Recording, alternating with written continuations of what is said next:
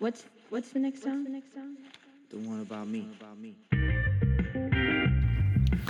皆さん毎度です。なおです。いかがお過ごしでしょうか？お元気でしょうか？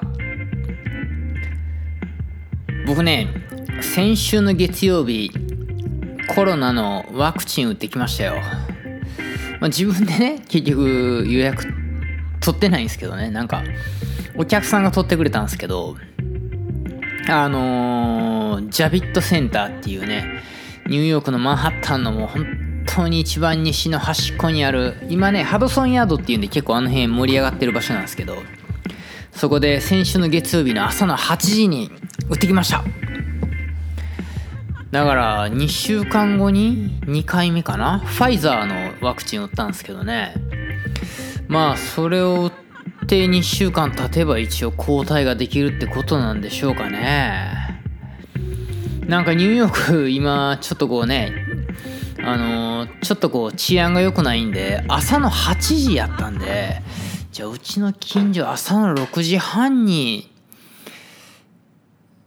地下鉄に乗っていくかっつったら朝の6時半に万が一周りに人がいなくて地下鉄の駅で俺となんかやばそうなやつと2人になったら怖いなと思ったんでお店まで車で行ってそっからチャリンコで行ってきましたそしたらあれっすねこれ皆さん大事ですよワクチン打った日は運動したらダメですね。なんかね、軽い運動はした方がいいらしいですよ。なんでかっていうと、こう僕は左腕に打ってもらったんですけど、ちょっと体を動かして、血液動かすと、そのワクチンが体中に回るんでいいらしいんですけど、僕、チャリンコで往復したどころか、久しぶりにマンハッタン行って、ウエストビレッジあたりをチャリンコで通ったらね、14年前なんかこの辺でくっそ騒いだな、酒飲んだなっていうのを思い出して、楽しくてチャリンコで走り回ってたら、もう左足の本当にこれなんていうんですか、こう、膝？膝の関節死ぬほど痛くなって、もうね、最後歩けなくなるぐらい痛くなりました。なんで運動は控えてください。今日はウイスキーをストレートで飲んでますね。家の近所のね、酒屋さんで、どれ飲んだらいいのっつったらなんかこう、アイズレイミストっていうね、8年ものの29ドルでこのボトルでこの味はもう最高やからこれ買えって言われたからそれを飲んでベロベロです今日は。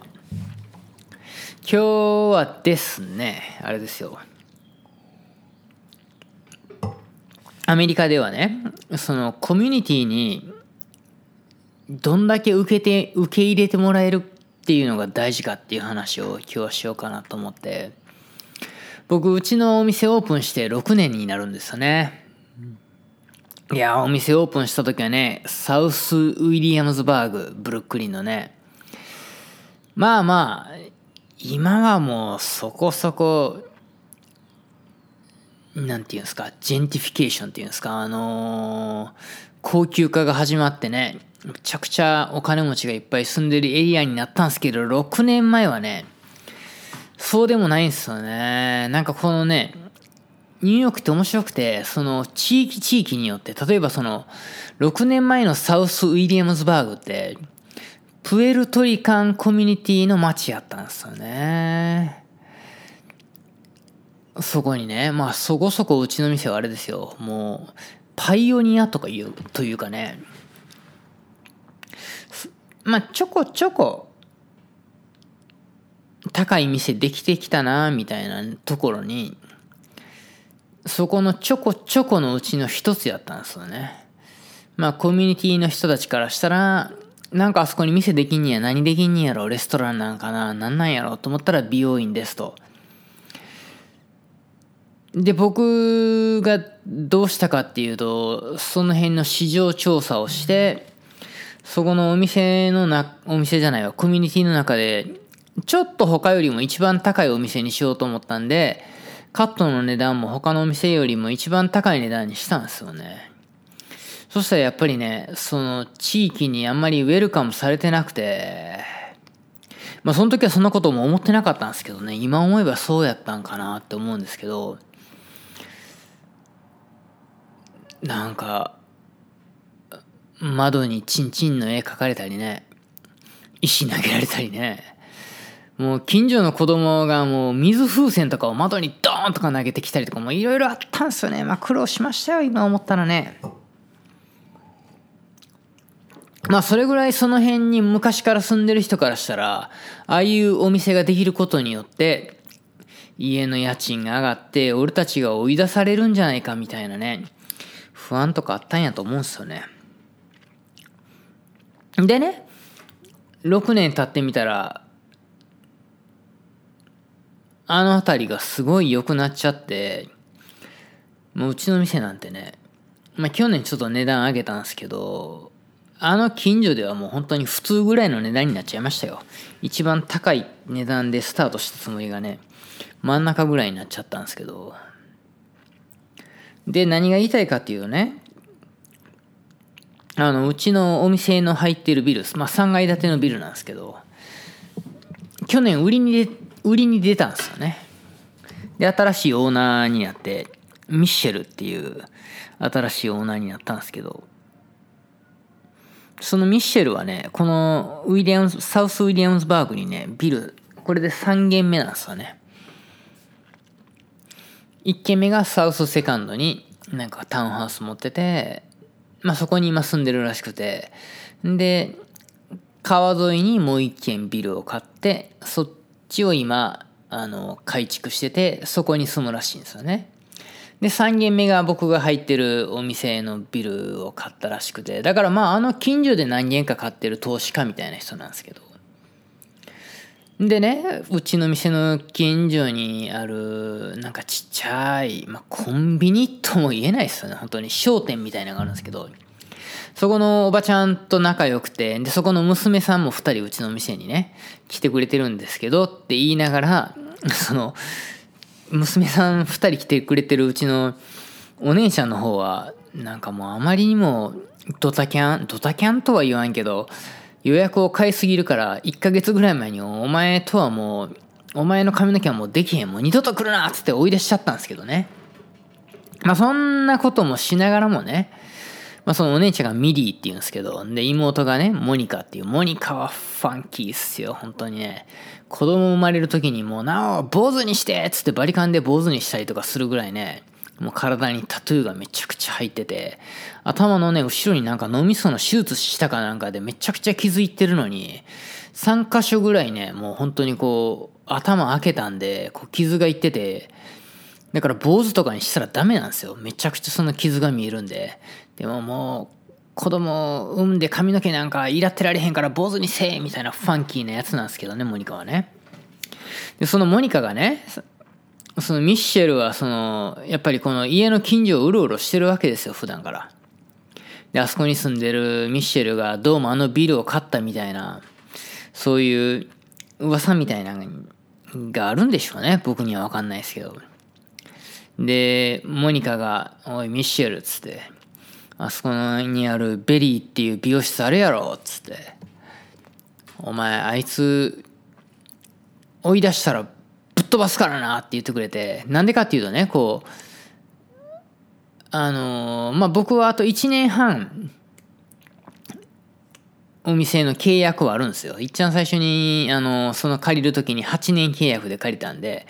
残り1年半残ってるから大丈夫なんですけど、よくあるのがその契約が切れた地点で、むちゃくちゃ家賃を上げるオーナーがすごい多いんですよね。なんでかっていうと、やっぱり僕もね、工事費もかかるし、この地域でお客さんをこう、やってるって分かってるからオーナー的に出ていきたくないんやろうなっていうんですげえ家賃を上げるから、それで結局ビジネス的にそんな値段払えないからって泣く泣く辞める人も多いんですよね。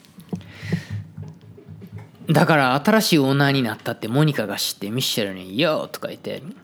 前あのナオはむちゃくちゃいいやつだからあそこに絶対いなあかんからな」みたいな。もうこれも結構お客さんにもねずっと言ってたんですよ。このビル今売りに出ててとかいうこと言ってたらもういろんな人からねもう君はここにいなくちゃいけないと。もう絶対に応援してるからもうなんとかするからねみたいな。みんながすごい言ってくれてて。で、さらにモニカがそのミッシェルに直接、こう、お前絶対な追い出すなよ、つって、あいつはこのコミュニティに必要なんや、つって、言ったったからな、つってわざわざドアを僕カットしてる途中にドアを開けて大声でモニカは叫んでくるわけですよ。I got your back, man! って言ってくるんですよね。お前のこの後ろはもうちゃんと私が面倒見たるからなみたいな。別にモニカに何の権限もないんですけど、何がいいってね、そういうことをね、そのコミュニティの本当に昔から20年30年40年前から住んでる人たちになんか言ってもらったらねなんかこうコミュニティに受け入れてもらい始めたんやな俺もと思ってめちゃくちゃ嬉しかったっすね。ちょっと感動しましたよ。ちょっとうるっときましたね。その日夜中にウイスキー飲みながらなんか6年あの場所で美容室やってきて、なんていうんですか、一人一人のお客さん大事にしようって思ってお店オープンしたんですよね、僕もね。ま僕のやり方自体がその新規のお客さんは探さないっていうスタイルでやるって決めてるんで、だからこそ一回来てくれたお客さんだけはもうむちゃくちゃ大事にして、その人が全員帰ってきてくれたら、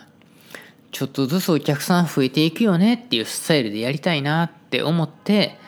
スタートしたからね。なんかやっててよかったなというかあの受け入れられ受け入れられ始めてるやんと思ってむちゃくちゃ嬉しかったっすよ。っていう話です。いや本当に皆さんありがとうございます。あの独立してよかったっすよ本当に。なんかなんていうんですかね。なんで独立したんやろみたいなずっとわからないまま6年やってきたんですけど。お金だけで言うんやったら別に雇われでも十分給料もらってたし僕の性格的にね僕のやり方的に独立したからって儲かるスタイルでやってるわけでもないんですよね。でもねなんかこうそうやってご近所の人たちのコミュニティに受け入れ入れられ始めてるなって感じれたって。なんか美容師冥利に尽きるというかお前がいないと私の人生は困るんだよみたいなね。なんかそういう感じなのかなと思って。すげえ嬉しかったっす。いや本当にね。今日も美味しいお酒が飲めてますっていう話です。それでは皆さんさよなら